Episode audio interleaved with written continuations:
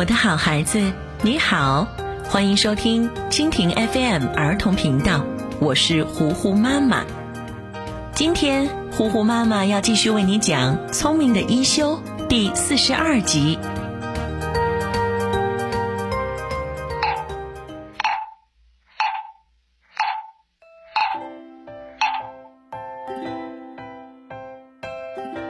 一休他们第一天的工作得到了报酬。他们想要再接再厉，把剩下的钱都赚够。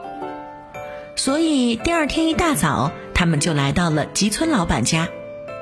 今天的任务是锄地，但是烈日当头，锄地也不是什么轻松的活儿。一休他们又累又热，胳膊都快抬不起来了。这时。桔梗店老板和弥生小姐带着便当来看望他们。弥生小姐说：“这么热的天，真是辛苦了，我给你们送点好吃的。”大家一看有吃的，都开心的不得了，围坐在一起吃起了饭团。这时吉村老板来了，看到大家在吃东西，就笑眯眯的问：“怎么样，好不好吃啊？”修念回答道：“好吃，吃完我就又有力气了。这真是力量的源泉啊！”听到这话，吉村老板慢悠悠地说：“那今天的工资就扣掉了，因为真正做事的不是你们，而是这些力量的源泉，对不对呀？你们先把力量的源泉吃下去，再好好的干活吧！”哈哈哈。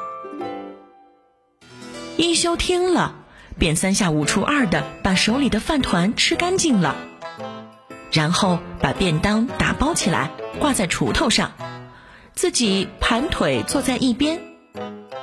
吉村老板问：“喂，你这是干什么呀？”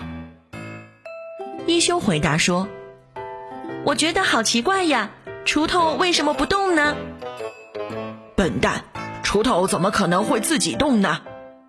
一休认真的说：“可是我已经把好吃的挂在上面了，不是要好吃的来工作吗？我很想看看好吃的是怎么让锄头工作的。”吉村老板只好无奈的说：“好了好了，我知道了，我付钱就是了。”终于，一休他们拿到了今天的工资。就这样，一天天过去了。虽然他们得到了报酬，可是因为每天都要额外做工，所以在寺里干活时不免打盹犯困。这样的表现让师傅也很疑惑。终于，他们凑够了两百贯钱。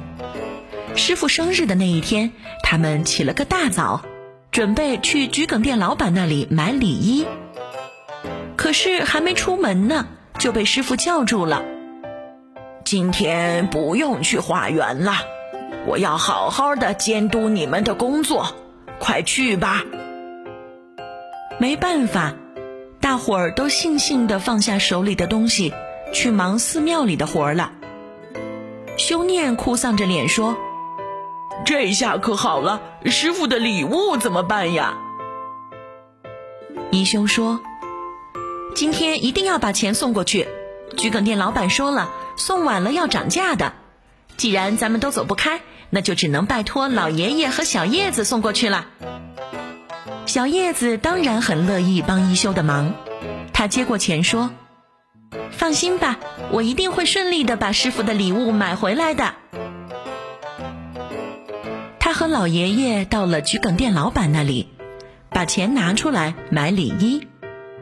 桔梗店老板没想到一休他们真的能够赚够两百贯钱，可是话都说出去了，没办法，只好把衣服卖给了他们。当天晚上，大伙儿一起把衣服送给了师傅。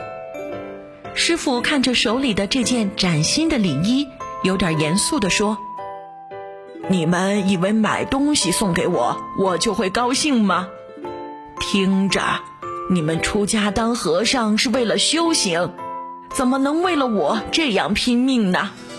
这样可有悖于你们的初衷。可是说着说着，师傅就哽咽了。就为了我一个人，你们真是太傻了。为师年纪大了，不值得你们这样做。你们送给我的，这是最珍贵的礼物啊！在场的大家都有点动容，眼角都湿湿的。相信一休和师兄们的心意一定传到了长老心里，一定。